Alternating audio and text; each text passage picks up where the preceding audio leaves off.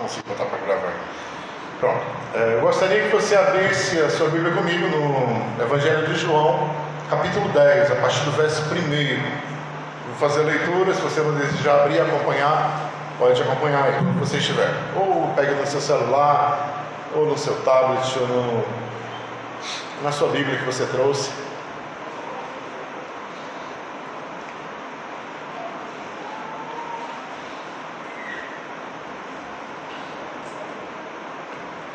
Evangelho de João, capítulo 10.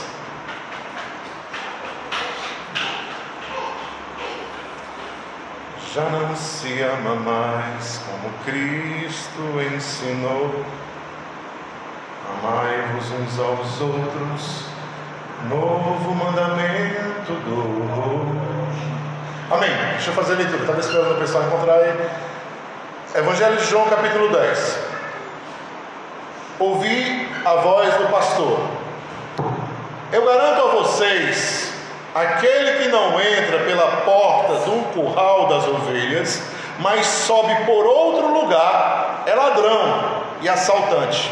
Mas aquele que entra pela porta é o pastor das ovelhas. Para ele, o porteiro abre a porta, e as ovelhas ouvem a sua voz e ele chama cada uma de suas ovelhas pelo nome e as conduz para fora. Depois que levou todas as suas ovelhas para fora, ele caminha na frente delas.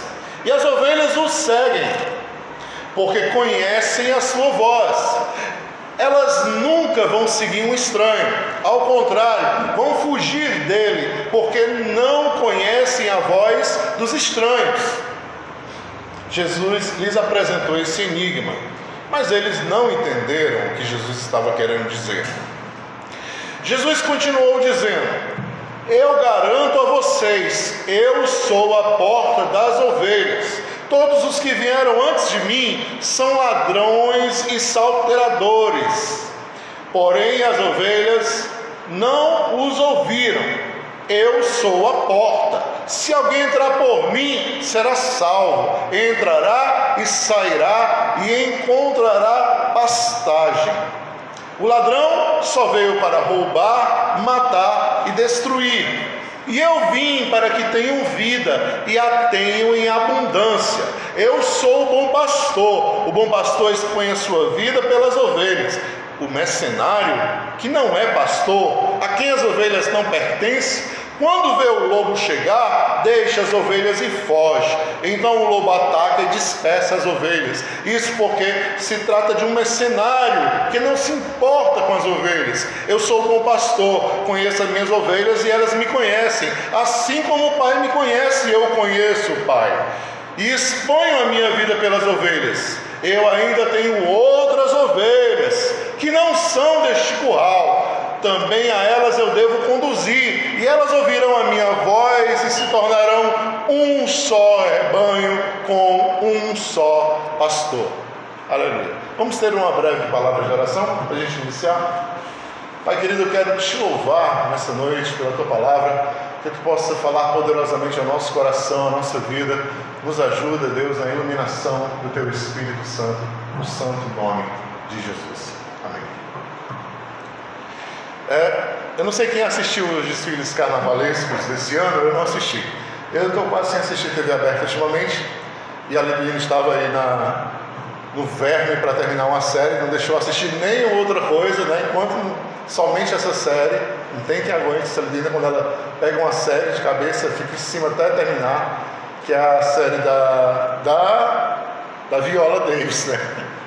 Como, como defender um, um assassino, né? né? Away Tomorrow. E a gente assistiu praticamente o feriado inteiro essa série, não deu para me ver coisa alguma.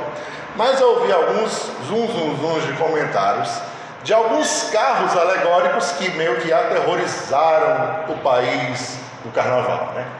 Porque haviam figuras dantescas, né? Diabos de chifres e coisa parecida, né? Não, não, não sei se a veracidade de tudo isso, porque eu não, não olhei, não vi, para ser sincero. Mas fato é que sempre no carnaval há essas alegorias, fantasias né, de, de diabos por aí. E normalmente o povo mais incomodado com isso é o povo religioso, né? Conservador, que fica meio que apavorado com esses diabos, né? Dizendo que o carnaval é coisa do diabo e por aí vai. Primeiro eu gostaria de é, falar sobre essa questão para que a gente pudesse é, ter umas referências na cabeça de inicial que eu vou falar. É, quem nos disse que o diabo tem chifres, né? A gente não vê isso na escritura, não, nem rabo, muito menos, né? Ninguém vê o diabo com chifres ou rabo na escritura, né? A gente nem sequer, antes do, do, do Novo Testamento, vê a citação diabo, a palavra diabo, né? A gente vê Satã. E, e o que acontece é que a gente meio que abraçou algumas ilustrações que foram colocadas por aí, mundo afora, no decorrer dos tempos, como se fosse a figura do diabo, né? Então, para todos nós, a figura do diabo é um ser de chifres e rabo. Por aí, né? E é curioso que a Bíblia nos diz que Satanás, na verdade, ele era um querubim da guarda, ungido, um dos, um dos cinco querubins, que a, a Bíblia só cita quatro, quatro, que estão lá com Satanás cinco.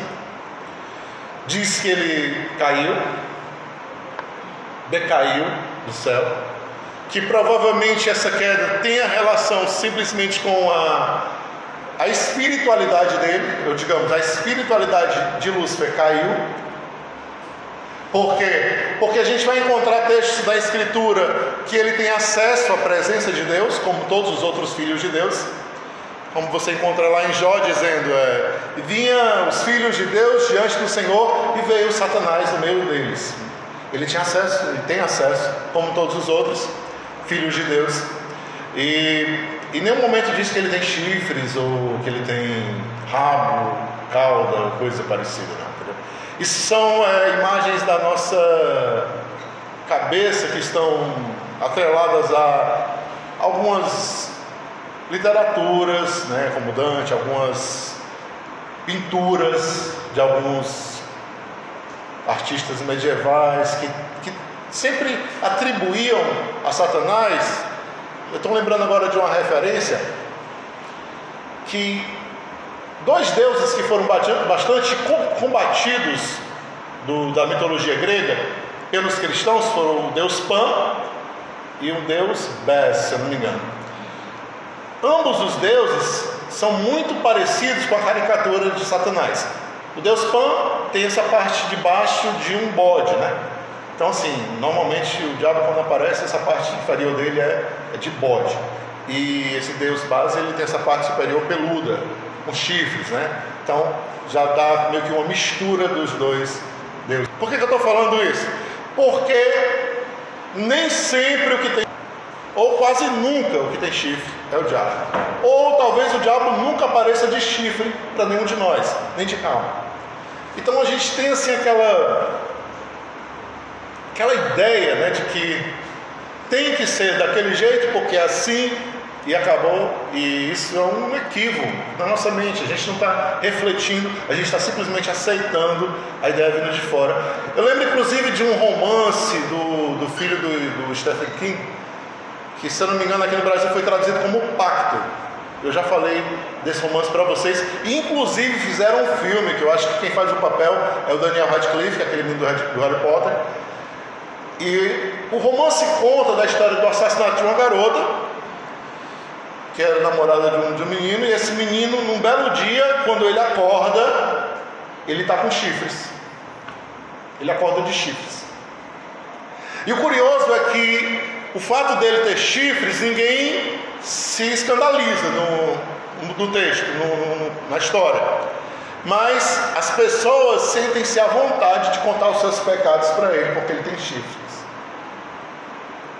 O filme vai o, a história, o livro vai discorrer nessa história muito curiosa do menino com chifres querendo descobrir quem matou a sua namorada e todas as pessoas vêm e ficam se confessando para ele porque sentem-se nele uma figura né, muito agradável para falar dos pecados. Então, não atribua chifres a diabos. Diabolos adversário, né? Alguém que veio nos enganar, alguém que veio nos, nos iludir, ludibriar. Voltando para o texto. Hoje eu gostaria de concluir a série do Novo Apocalipse, porque eu queria entrar noutra, noutras discussões.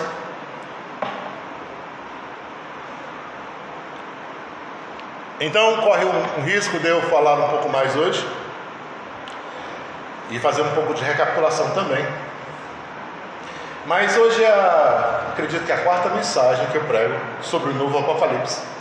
Eu pensei até em continuar os textos que eu havia pregado no domingo passado, aliás, retrasado, mas preferi trazer esse novo texto para a gente encerrar hoje. O novo Apocalipse foi uma proposta que eu trouxe para todos nós para repensarmos a questão apocalíptica. Porque hoje vivemos em tempos apocalípticos.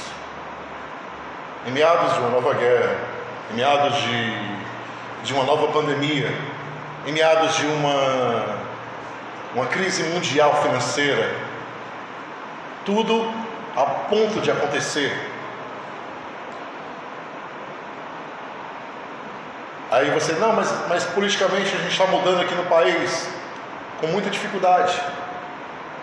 Muita coisa é irreversível, muita gente não quer abrir mão do que já foi feito, foi vetado, porque, porque tem proveito, tem vantagem nisso. O agronegócio crescendo, destruindo, desmatando, os garimpos aí invadindo, índios morrendo. Ou seja, a gente vive uma época apocalíptica.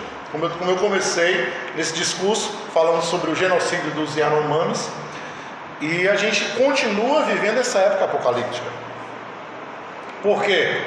Porque a gente não tem, assim, vantagem em nada hoje em dia. Estamos, estamos vendo aí algumas pessoas, estávamos orando por algumas pessoas enfermas, mas um dos problemas que eu acabei de fazer oração é de uma senhora de 85 anos que está esperando um leito de UTI. Então, assim, esse é o nosso país, onde as pessoas não conseguem assistência médica. E diga-se de passagem, alguns queriam acabar com o Sistema Único de Saúde. Se a gente não tem assistência médica com o Sistema Único de Saúde, quem dirá sem? E a gente vive um, tempo de afunilamento, onde as coisas estão ficando mais difíceis, mais caras, mais é, inalcançáveis. Onde a vida está ficando muito frágil, muito descartável, gente. Ainda encontramos casos de pessoas vivendo um regime de análogo à escravidão. Pessoas que são exploradas vivem trabalhando, morrem trabalhando e nem direito a salário tem. Nos dias atuais, nos dias de hoje. A gente imagina assim, não, a maldade diminuiu, não, as pessoas são mais sensatas. Não estão. Não estão. Pelo contrário. A maldade continua crescendo, a, a exploração, a injustiça. Ou seja, nós vivemos uma época extremamente apocalíptica. Agora, a grande questão que me, que me fez falar sobre isso foi porque as nossas leituras apocalípticas são leituras terríveis, assustadoras. Quantas vezes eu já ouvi pessoas dizerem: Eu não vou ler esse livro do Apocalipse porque me dá calafrios, eu tenho medo desse livro do que tem nele, do conteúdo dele, do que ele me apresenta. E isso é uma visão que não era para ser a nossa visão. Por quê? Porque o Apocalipse ele representa esperança. Ou deve representar esperança para nós. Deve representar portas abertas, deve representar uma luz no fim do túnel, e não o oposto. Então alguma coisa está errada. Então, daí o motivo de eu ter feito essa crítica ao Apocalipse tradicional e pensar no novo Apocalipse. E quando eu pensei no novo Apocalipse, eu trouxe algumas perspectivas para a gente repensar.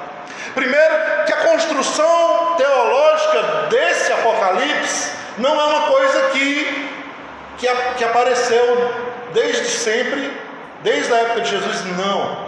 Quando eu mostrei a vocês cronologicamente que a coisa vem sendo construída desde o século XVI, século XVII, século XVIII, por inúmeros pensadores, todas as questões vão sendo pensadas e pontuadas.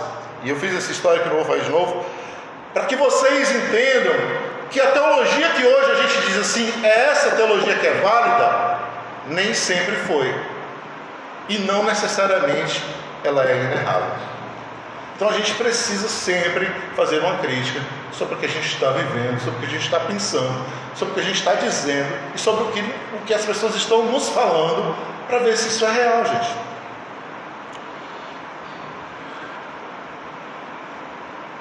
O texto começa dizendo: Eu garanto a vocês, aquele que não entra pela porta do curral das ovelhas, mas sobe por outro lugar, é ladrão e assaltante. Ou seja, o próprio Jesus inicia o texto falando de pastoreio de ovelhas, dizendo: existem pessoas que vão tentar entrar por outro lugar. O que isso quer dizer? Em outras palavras, existem muitos pensamentos distantes daquilo que Jesus quer que seja, mas que vão sim conseguir entrar, vão conseguir entrar na cabeça das pessoas, vão conseguir é, criar, fecundar-se na cabeça das pessoas, ao ponto de se multiplicar. E é isso que eu falei também para vocês nesse texto que eu, que eu preguei anteriormente, sobre o pensamento binário, sobre o pensamento do que é certo e do que é errado, do que é Deus e do que é o diabo. Que muitos de nós ainda temos isso clara e evidentemente no nosso meio, no, no, em nossos familiares, na nossa família, e muitas vezes na nossa cabeça. Quando a pessoa nos apresenta Deus deste lado, então do outro lado é o diabo. É óbvio. É como numa briga de casais. Quem tem a razão? Não, se, for lá, se a menina tem a razão, então ele está errado. Não necessariamente. Não necessariamente. Muitas vezes os dois estão um pouco certos e estão um pouco errados. Mas quando a gente está brigando em casal, a gente quer o quê? Que alguém tenha razão. Que alguém esteja certo. E se alguém estiver certo, ou está errado. Essa é a perspectiva. Então, o pensamento binário nos induz a excluir, a condenar, a expurgar algumas coisas. O pensamento binário faz com que as pessoas ajam de maneira desproporcional, violenta e desregrada com o outro, porque, porque se eu estou certo e ele está errado ou ela, então ele tem que pagar. E aí isso justifica atos, verdadeiras atrocidades, gente, absurdos. De que? Aquela história, a mesma história que é repetida por inúmeros oficiais que fizeram parte do, do, da SS, de dizer eu estava simplesmente cumprindo ordens. Por que, que você mandou aquele monte de judeus naqueles vagões para os campos? Eu estava cumprindo ordens. Por que, que você ligou e por que, que você botou na câmara de gás? Porque eu estava cumprindo ordens. Por quê? Porque eu estava. Ou seja, se era certo eu fazer aquilo, então eu não podia fazer o errado, eu tinha que fazer o certo. E acabou. O tipo de pensamento binário é um pensamento ótimo para quem quer adestrar os corpos, como diria Foucault, para quem quer colocar um, um, um bonequinho fazendo o que você deseja que ele faça na hora que você quer que ele faça. Continuando.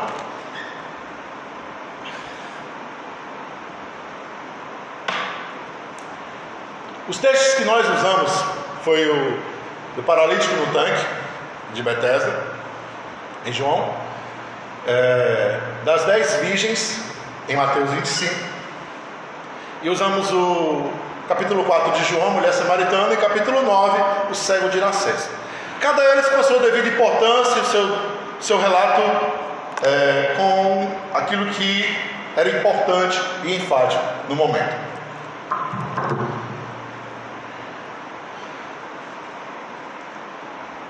Jesus nos afirma que as ovelhas que são dele, que vão seguir o pastor, ele vai conduzi-las até os pastos para que elas se alimentem.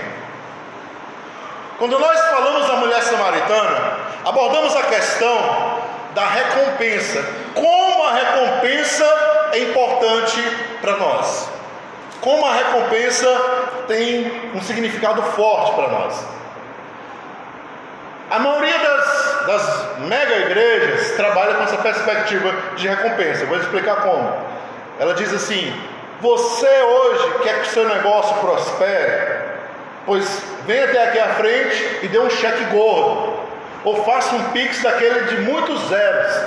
E então, assim, dessa maneira, você receberá a sua recompensa.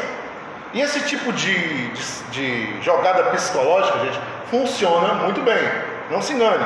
Vocês estão vendo falar aqui de maneira né, leve, mas isso quando está todo mundo já naquele prisma espiritualista e as pessoas estão todas assim sendo conduzidas, quando ela escuta uma afirmação dessa, ela diz: Deus acabou de falar comigo, eu vou lá na frente e vou fazer o que tenho que fazer para receber o que tenho que receber.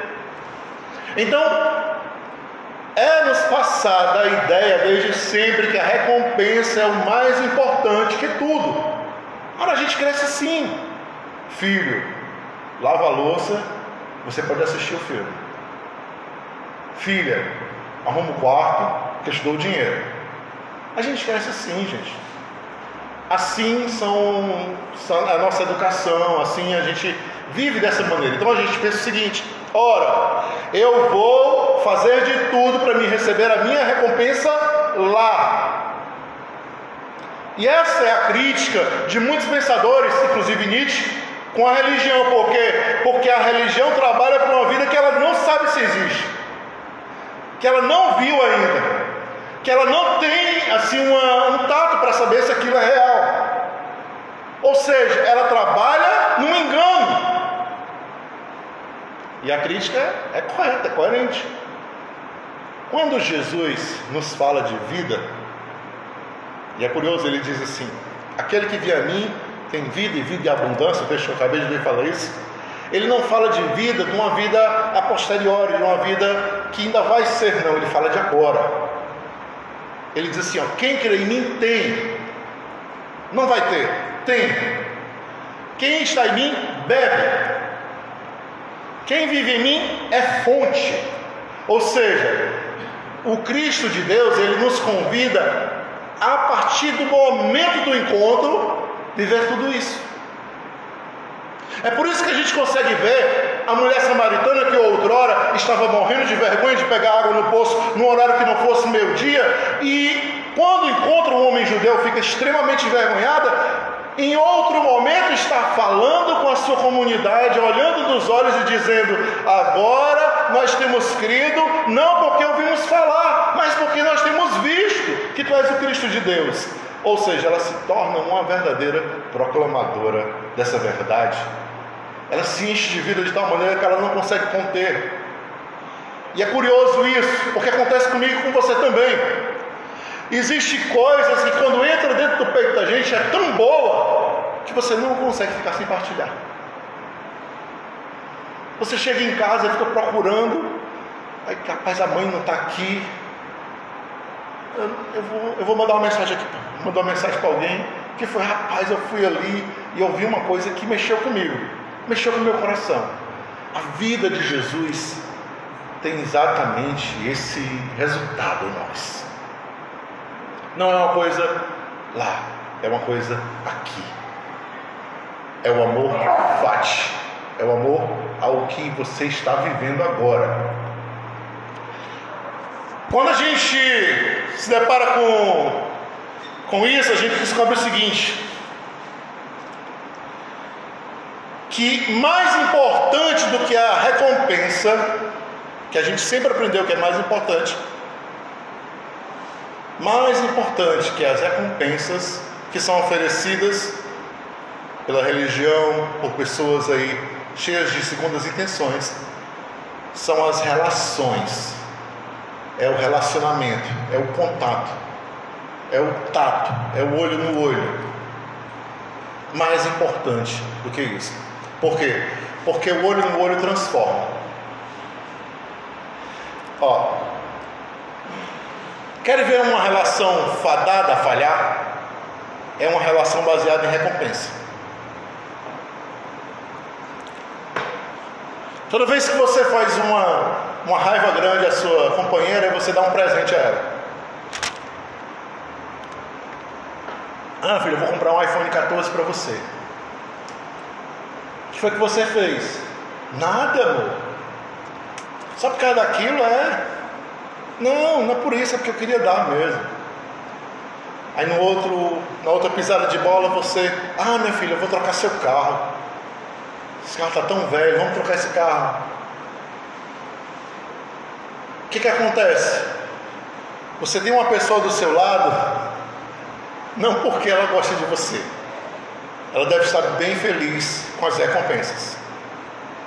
A partir do momento que você não tiver uma recompensa para dar, ela vai dizer assim: Eu vou me embora. Com meu carro, com meu iPhone, com metade da casa. As recompensas levadas nas relações estão fadadas a falhar. Mas agora, quando você olha no olho da pessoa que você vive, partilha a vida, e você diz: Minha filha, eu cometi um erro com você gravíssimo.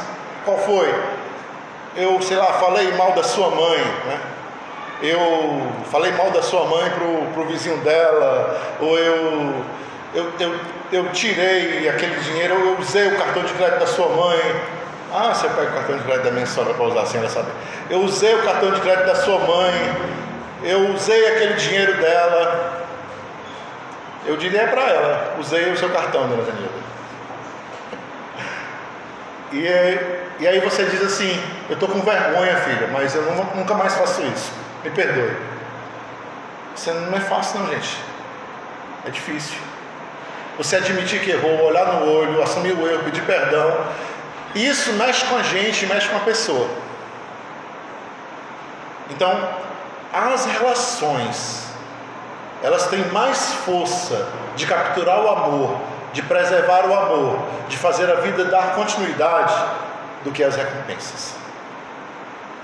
Então, quando você vai se aproximar de Deus, tenha certeza de uma coisa: Ele não está interessado em te dar recompensas. Ele está interessado em se relacionar com você, olhar no teu olho, bater um papo com você, saber do que você quer, saber do que você pensa da vida. As relações são sempre prioritárias para Deus. Recompensas são coisas secundárias. Recompensas são coisas que vêm depois e você não vai por elas. Buscar em primeiro lugar o reino de Deus e a sua justiça, e todas as outras coisas vos serão acrescentadas. Mateus 6,33, a gente lembra muito bem, mas a gente perde isso de, de vista. Não andeis ansiosos por coisa alguma, nem por aquilo que a vez de comer, nem por aquilo que a vez de vestir, porque não, não é o vosso corpo mais do que o mantimento, e a vossa. E a, aí ele diz: olhe para os campos, não semeia nem ceifo, e Deus veste todos eles, olhe para os pardais, eles não trabalham nem fio, mas Deus alimenta todos eles. Então, por que, que vocês estão preocupados? Ou seja, Cristo nos adverte que as nossas preocupações, na verdade, são uma demonstração de perda de relacionamento. É como se a gente dissesse assim: eu não me relaciono, não me relaciono muito bem com Deus. Por quê? Porque eu estou vendo que a recompensa não está vindo, então eu não estou gostando muito dessa relação.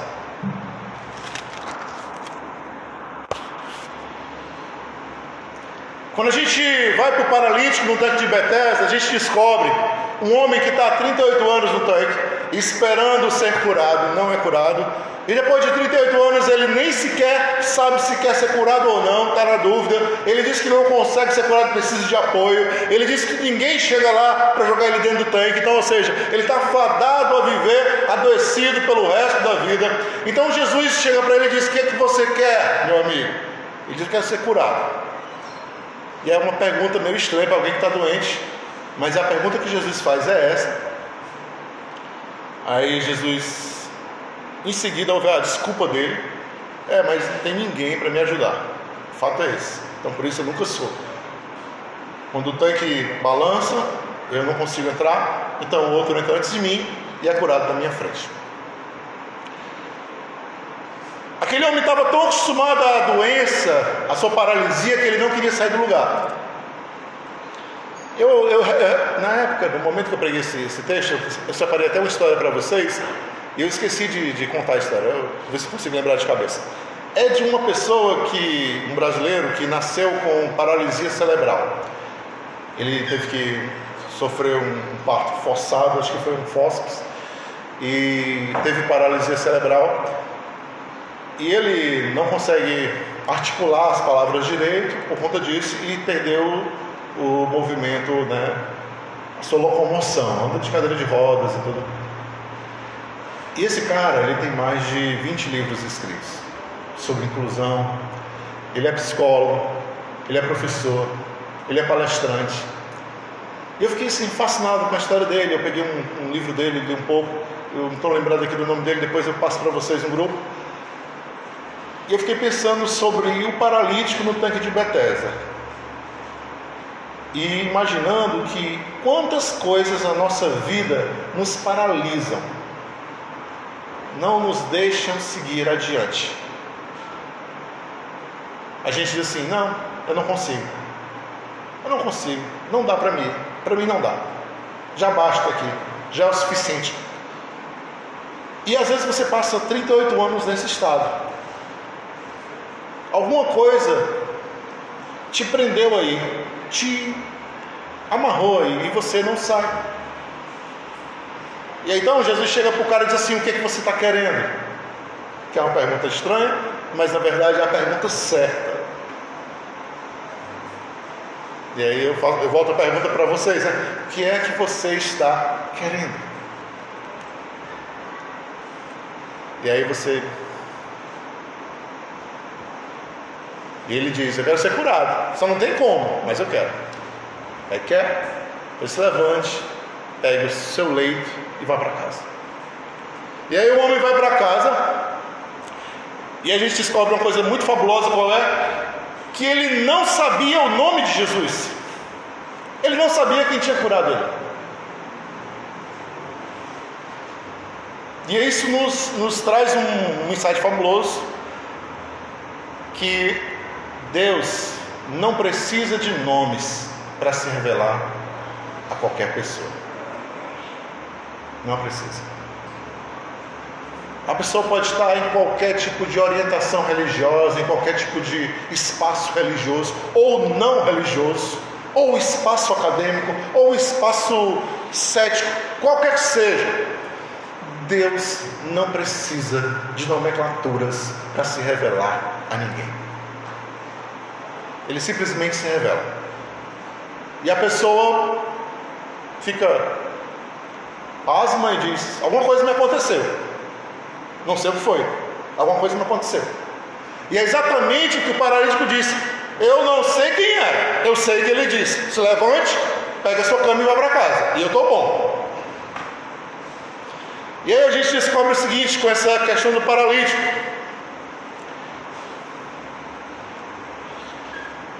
Quando Jesus fala das suas ovelhas, ele diz: Elas não seguem a voz do estranho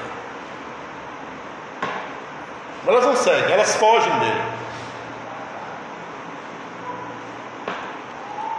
Sempre há estranhos no nosso meio. Só que as ovelhas não seguem a voz do estranho. Por quê? Elas conhecem o pastor, conhecem a voz do pastor. O pastor chama elas pelo nome, mas o estranho não. E é curioso que isso tem relação com o paralítico.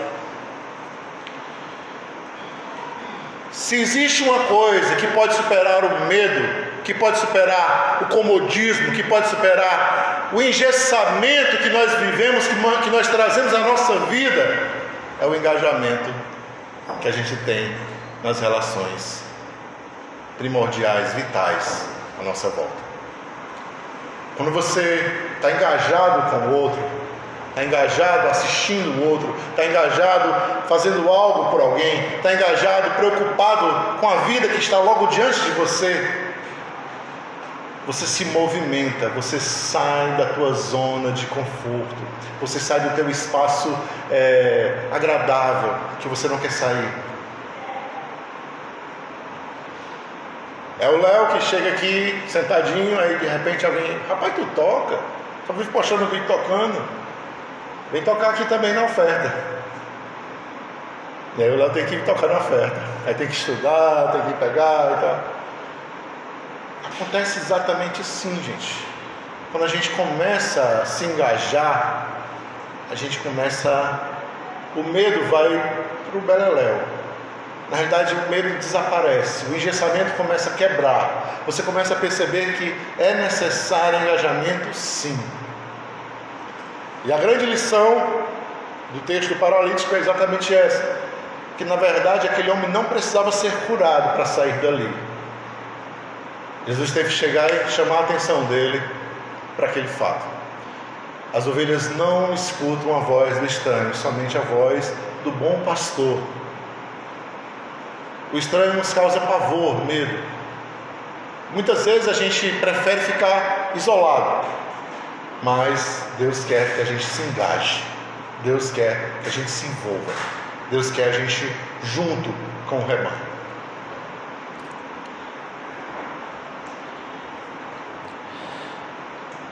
É curioso que Jesus, por algumas vezes, diz que Ele é a porta. Eu sou a porta, eu sou a porta, eu sou a porta, eu sou a porta.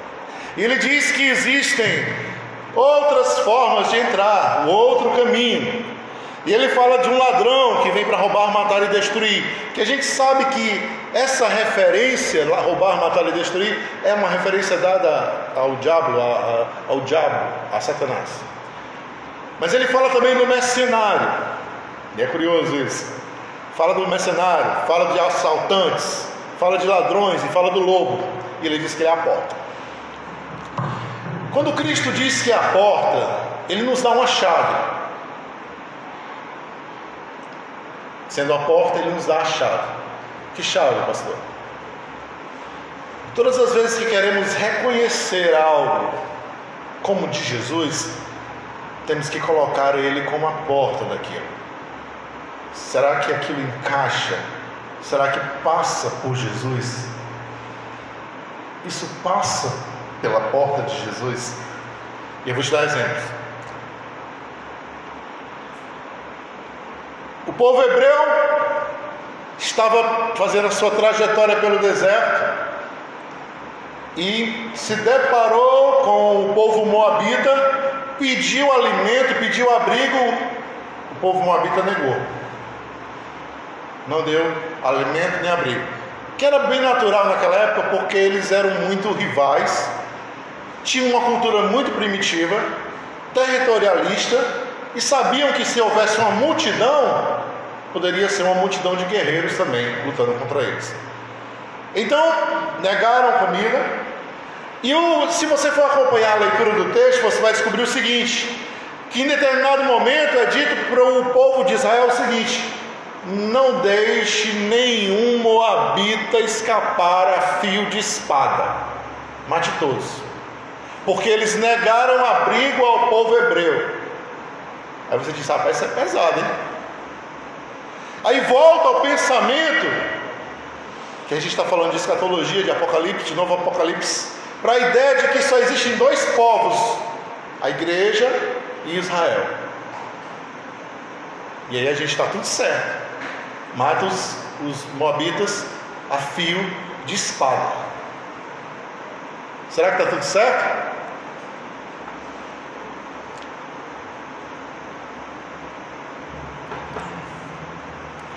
Havia um homem que saiu de Israel por falta de alimento e viajou até a terra de Moabe com a sua família, seus dois filhos e a sua mulher.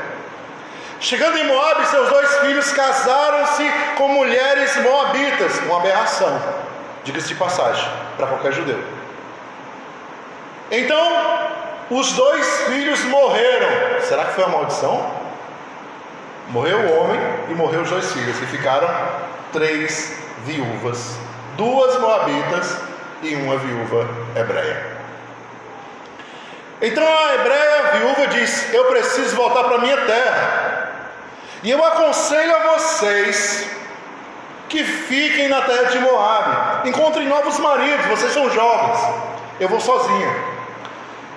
Uma das noras acatou o conselho e foi embora. Já a outra nora disse: Nananina, eu vou com você.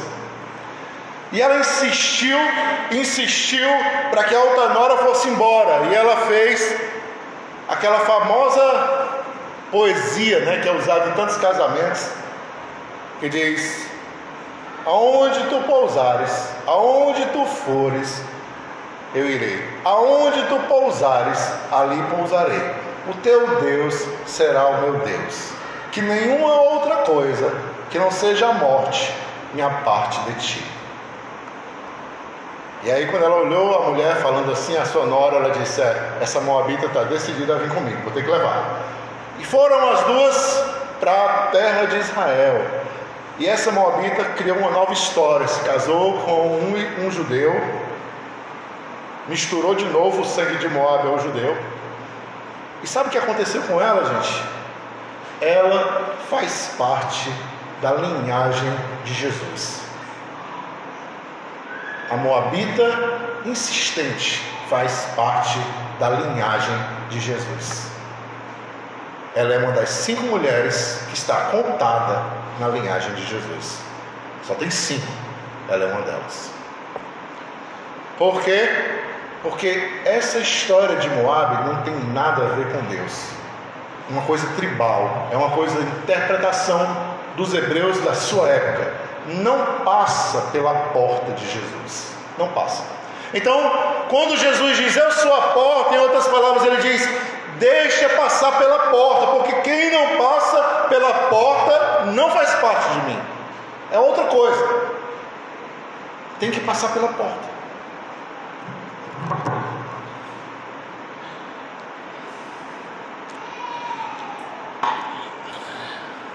E Jesus é fabuloso. Se não bastasse ele falar de, de ovelha, de aprisco, de pastor, de porta, ele ainda fala o seguinte, no versículo 16: Eu tenho ainda outras ovelhas que não são deste curral. Isso é muito forte, gente. É como se ele dissesse assim: as minhas ovelhas não são repetidas. Elas não são todas iguais.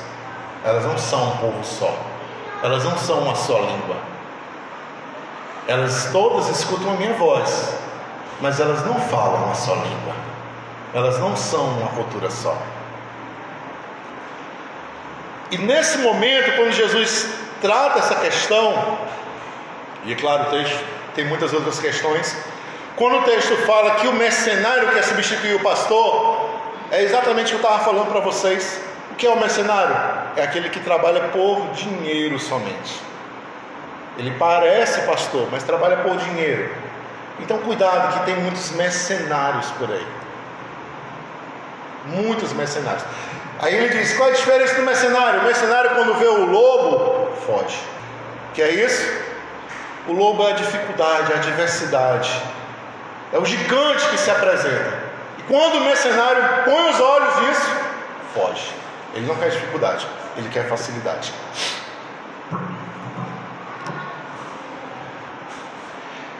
A outra questão que a gente viu também foi no cego de nascença. Quando Jesus encontra o cego de nascença, seus discípulos perguntam: Senhor, o que aconteceu para esse homem nascer cego? Foram seus pais que pecaram ou foi ele? Aí Jesus diz: nem uma coisa, nem outra. Ou seja, a gente tem uma ideia que existe sempre uma razão para tudo. Sabia disso? Rapaz, bati o carro agora. Alguma coisa aconteceu. Rapaz, não deu certo a viagem, então não devo ir. Não, nem sempre há uma razão, gente. Nem sempre há uma razão de ser. A gente viu isso agora recentemente. Fizeram uma série de relatos de histórias de pessoas que não conseguiram chegar a tempo no trabalho. E, e essas pessoas trabalhavam nas Torres Gêmeas e por isso elas não morreram naquele acidente trágico do 11 de setembro. Teve um que o sapato estava apertado, foi trocar de sapato, teve outro que ficou preso no trânsito, teve outro que mudou a rota e, e se enganchou, o carro quebrou, teve outro que teve que chamar uma ajuda, teve outro que teve que passar numa farmácia e por aí vai. São um aglomerado de histórias que contam. E aí você diz assim: ah, Deus desamarrou meu sapato para que eu pudesse viver. Ah, Deus me colocou um calo aqui para que eu passasse na farmácia. Ah, Deus quebrou o meu carro. Só nessas horas né, que a gente pensa que Deus quebrou o carro. Na outra você diz, se for o diabo que quebrou esse carro, só pode. E a gente sempre atribui isso querendo quer dizer que a gente é merecedor. É mérito nosso. Ah, não é meu mérito, eu faço tudo direitinho, cara. Deus está me, me recompensando.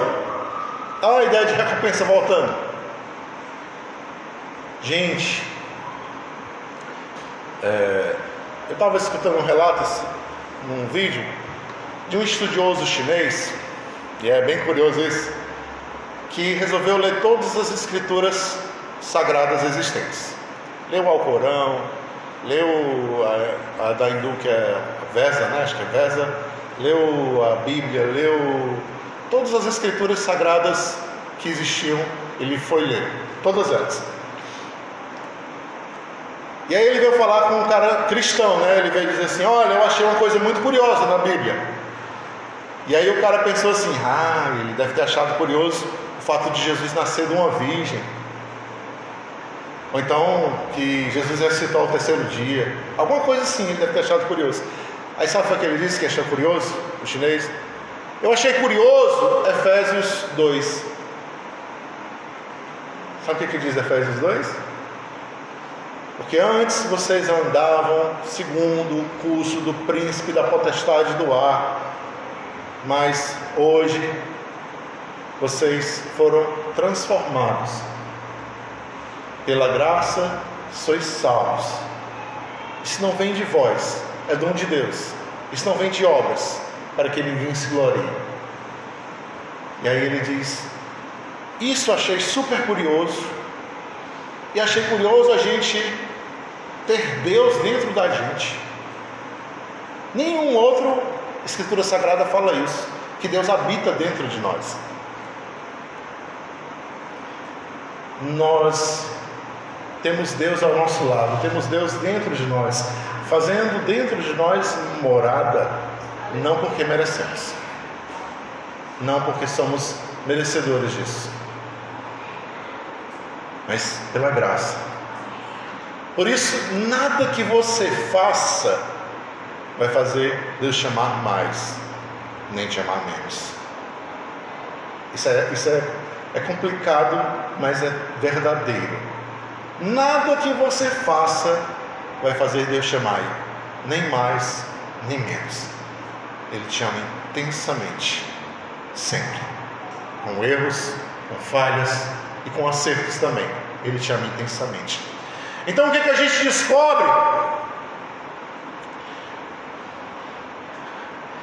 Desde Platão e até os dias atuais, e eu já falei isso aqui algumas vezes, a gente aprende que a réplica é a mais correta das reproduções e da continuidade daquilo que a gente pensa. Como eu dizia para vocês, Platão pensava no mundo ideal e aqui existia a representação desse mundo. Existe lá no mundo ideal uma cadeira perfeita. E aí o homem lembra dessa cadeira, né? Vem a memória e aí ele faz a cadeira parecida com a do mundo ideal. Uma sombra, mas é uma cadeira baseada no mundo ideal. Mas se essa cadeira for diferente, se ela tiver três pernas, é uma cadeira errada. Não existe cadeira de três pernas. Então, portanto, deve ser descartada a cadeira de três pernas. A cadeira tem que ter quatro pernas. Por que, que eu estou dizendo isso para você?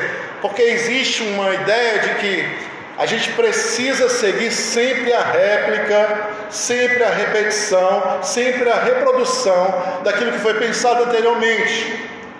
A ideia de que aquele pensamento tem que continuar e tudo que é diferente daquele pensamento deve ser descartado, deve ser colocado de lado.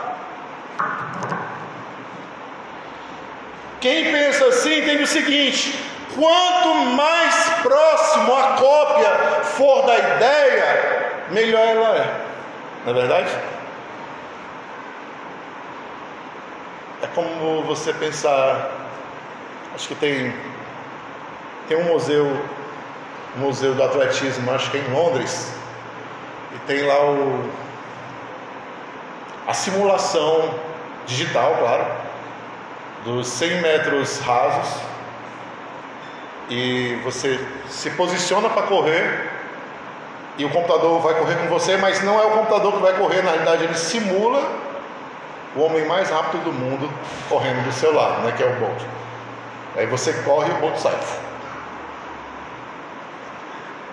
Ou seja, quem se aproximar mais do Bolt é que está mais perto do, da perfeição. A ideia que a gente tem sempre é essa. A cadeira que se aproxima mais da ideia é a cadeira mais perfeita. Sempre a gente pensa assim: aproximação, aproximação, perfeição, perfeição. É por isso que tendenciosamente, quando a gente vê uma pessoa repetir um pensamento, a gente diz: não, certo é isso aí. Todo mundo está falando, então é certo. Todo mundo está falando, é o certo. No interior a gente vê muito essa questão, né? olha, não passe ali tal hora porque tem visagem. E aí, olha, aí tem as histórias, ó, tem uma bola lá brilhante, tem uma luz que acende, tem um... ninguém passa, todo mundo fica com medo, apavorado. Isso, gente, não é só aqui não, em todos os lugares, né? A gente vê que um dos pais do sexismo nasce numa ilha cheia de superstições. David Hume. E faz uma crítica exatamente a esse pensamento, que é repetir o que todo mundo diz, que é repetir o que todo mundo pensa, que é acreditar no que foi dito anteriormente, sem fazer uma crítica a isso. O que eu estou querendo dizer para vocês com isso? Quando Jesus diz, eu tenho outras ovelhas que não são deste apris, ou seja, existe gente que vai vir para cá, que vai passar pela porta, que está dentro do crivo do amor, mas que não pensa igual a vocês, não fala igual a vocês, não se expressa igual a vocês, mas passam pela porta. São ovelhas diferentes, mas são sim minhas ovelhas, são do mesmo pastor, são cabeças diferentes, mas são ovelhas deste rebanho. E aí a gente percebe o quê? Que as diferenças aniquilam o mérito. E aí, sendo um pouco deleuziano, eu diria para vocês que quem faz diferente de todo mundo é original é melhor do que o outro. Aí você diz, como pode? Não, também isso é absurdo, pastor. Não, nem todos vocês tiveram o privilégio de sair com a gente na rua para fazer entrega de lanche na madrugada, mas também nem todos vocês tiveram o privilégio de ver uma trans cantando louvores ao Senhor. Cantando louvores ao Senhor na rua. Aí diz, o que, que é demais nisso, pastor? Uma menina transexual cantando louvores na rua, Senhor. Quando você se expressa de forma religiosa, tudo que está em você vem à tona. Aí você imagina, você teve uma vida toda normalzinha, toda normatizada, não teve problemas, não teve altos e baixos, ninguém te rejeitou, ninguém te jogou na rua, ninguém é, te humilhou, ninguém te trata como coisa.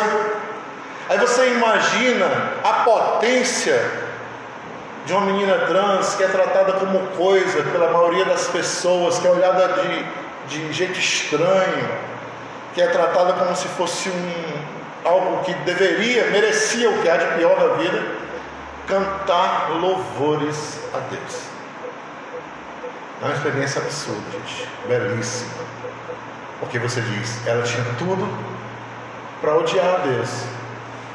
Esse Deus que todo mundo fala, mas ela está cantando para Ele. E isso é o poder da diferença, que destrói qualquer mérito. Amém? Fique de pé.